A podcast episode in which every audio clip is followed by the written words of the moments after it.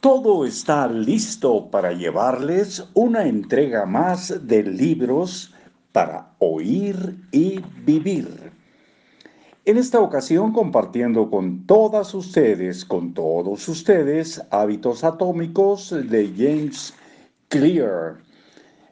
Vamos a encontrar donde nos quedamos el día de ayer. Dos rengloncitos para que haya continuidad. Se desarrolla una presión interna para mantener intacta la imagen de ti mismo y tú te comportas de manera consistente con tus creencias.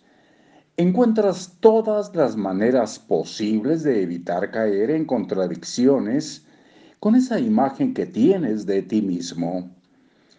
Entre más profundamente estés vinculado entre más profundamente estén vinculados a tu identidad, las acciones y los pensamientos serán más difíciles de cambiar.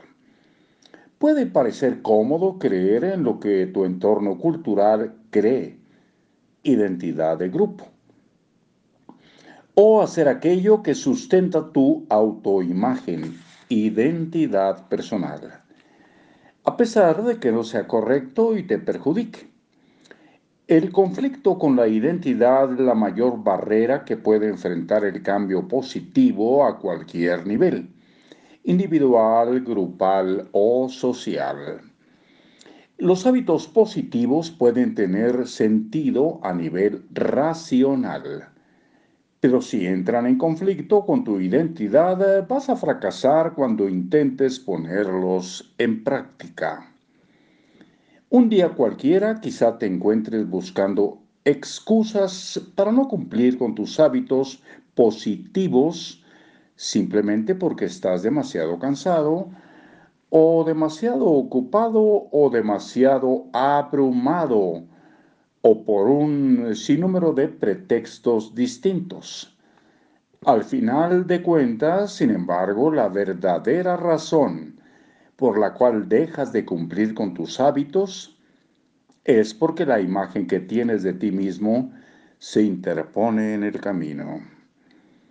Esta es la razón por la cual no puedes aferrarte a una versión única de identidad. El progreso requiere desaprender lo aprendido.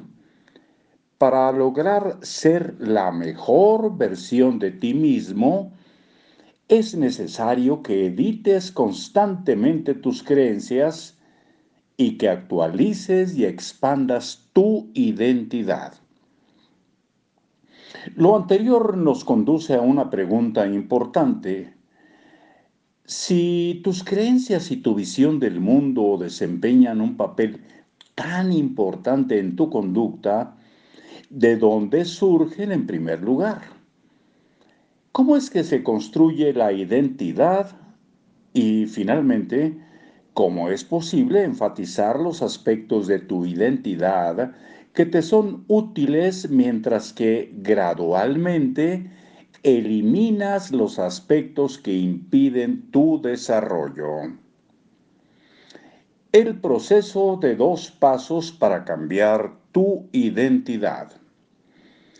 Tu identidad surge a partir de tus hábitos. No naces con un sistema de creencias preestablecido. Cada creencia, incluyendo la que crees acerca de ti mismo, es aprendida y condicionada a partir de la experiencia. Para ser eh, más preciso, tus hábitos son la manera como encarnas tu identidad. Cuando tiendes tu cama cada mañana, encarnas la identidad de una persona ordenada. Cuando escribes todos los días, encarnas la identidad de una persona creativa. Cuando entrenas todos los días, encarnas la identidad de una persona atlética. Entre más repites una conducta, más refuerzas la identidad asociada con dicha conducta. De hecho, la palabra identidad originalmente se deriva de los términos en latín echentitas, que significa ser o existir, e intendimen, que significa repetidamente. Tu identidad es literalmente la repetición del existir.